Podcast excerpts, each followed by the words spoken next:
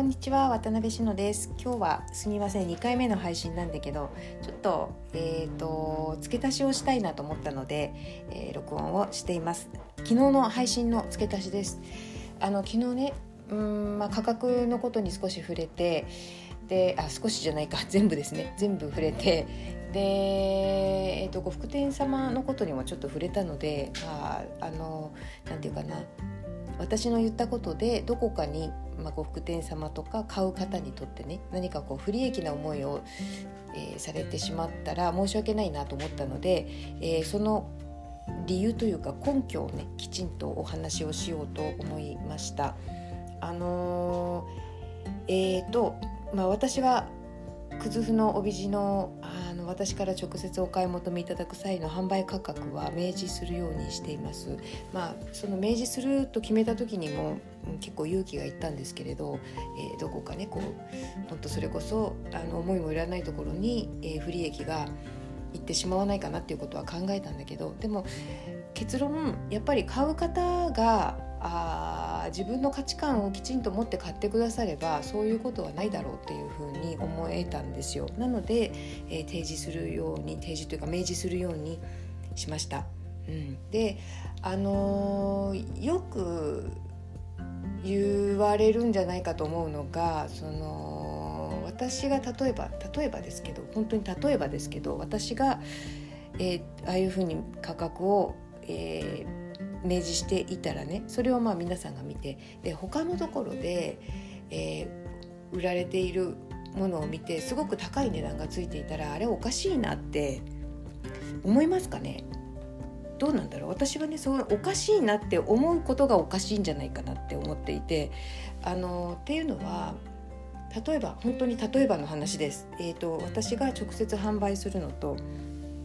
えー、ごご夫婦店様が販売するのとではその訳が違いますよね。これ前も言いましたっけ？あの販売店様は本当に販売するプロなのでこれは着物に限らずその販売をしているということとその品物をセレクトしている。で販売をしているそのお客様と、えー、関係を作って、えー、まあ全てその使い方とかアフターケアとかコーディネートとかそういったこともトータルに、えーと、アドバイスをしながらものを提供するっていうそこが本当にプロなのでそこの部分をきちんとお金をいただくのは当たり前なんであのなんていうかその流通コストとかそんなような名前もどうでもよくってそうじゃなくその本当にあの純粋にそのお店でお店の販売店店員さんたちのへのその感謝の気持ちも真心も含めて全て含めてのお金ですよね。でそプロとしてのサービスを受けたということに対してのお金だと思うのであの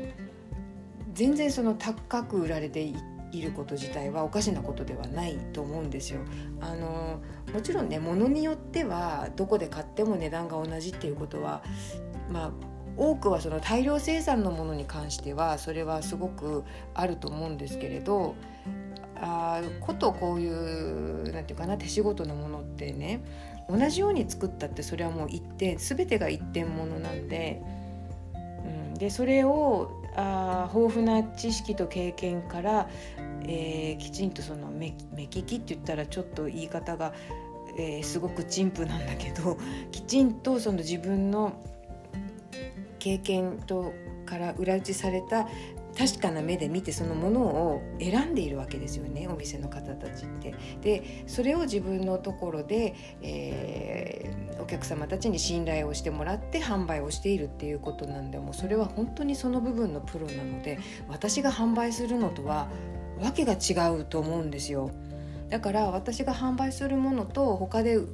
販売されているものの価格が違うっていうのはもう本当に当たり前の話であのそれがさ例えばぼったくりぐらいもうすごい値段が高くなってるって言ったってそれはねあのぼったくりと感じる人もいるかもしれないけど、えーと、それだけの価値をそのお店に感じているんだったら全然ぼったくりじゃないと思うんですよ。なんかさあちょっと分かんないそのね私は流通業界っていうところはあんまりいたことがないんですっごい非常識なことを言ってるかもしれないんだけど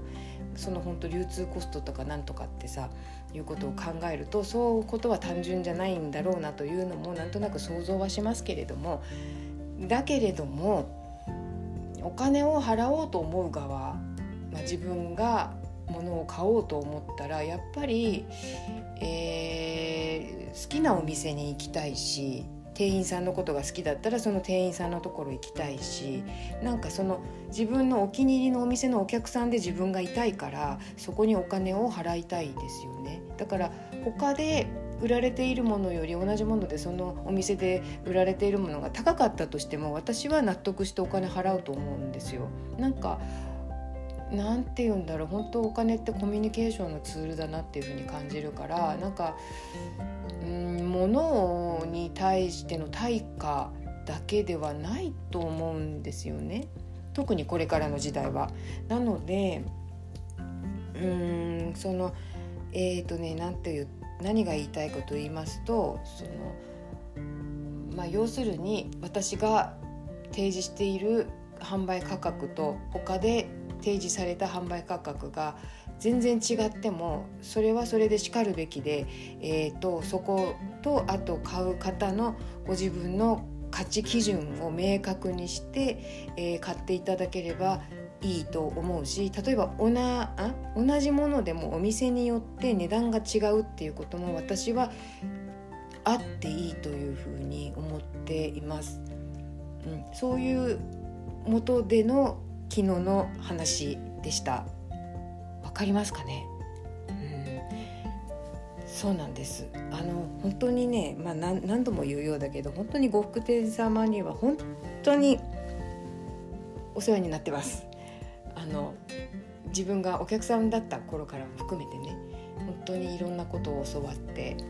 あのいろいろなものを見せていただいてで皆さん本当にやっぱり着物がすごい大好きなんですよねお店の方って。だからあのこっちが聞いてないこともどんどんどんどん教えてくれたりしても帰りたいんですけどみたいな時もあったりしたんですけどずっと昔ね。あのだけどそれだけ好きだっていうことなんですよね。だから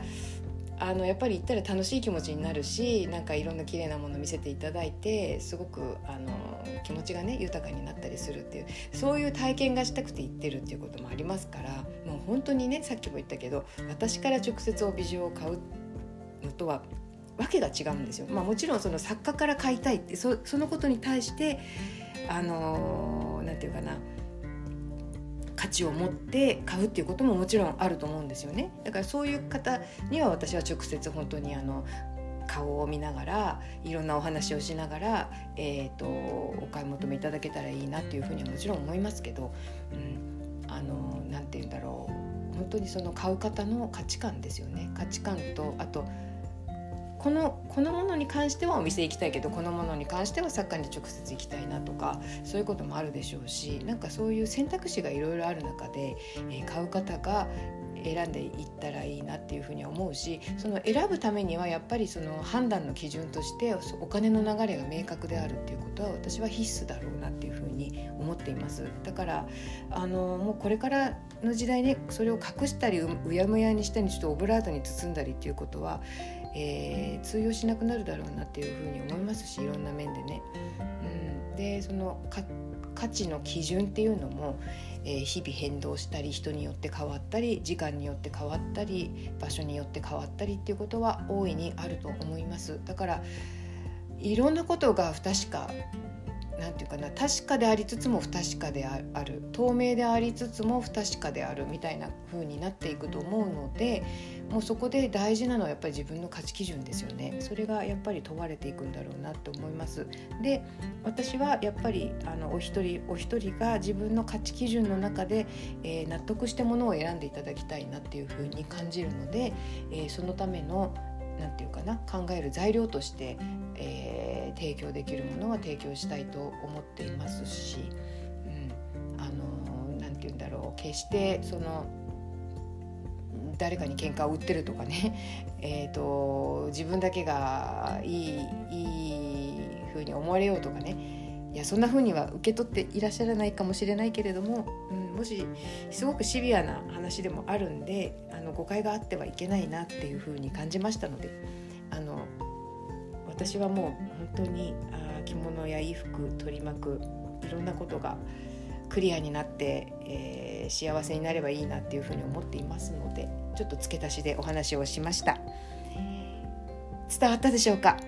はい。ということで、えー、ありがとうございます。聞いていただいて。明日はごめんなさい。土日なんでね朝の配信でまた明日って言いましたけど土日は配信お休みしますので、えー、来週月曜日またよかったら聞いてください。Bye.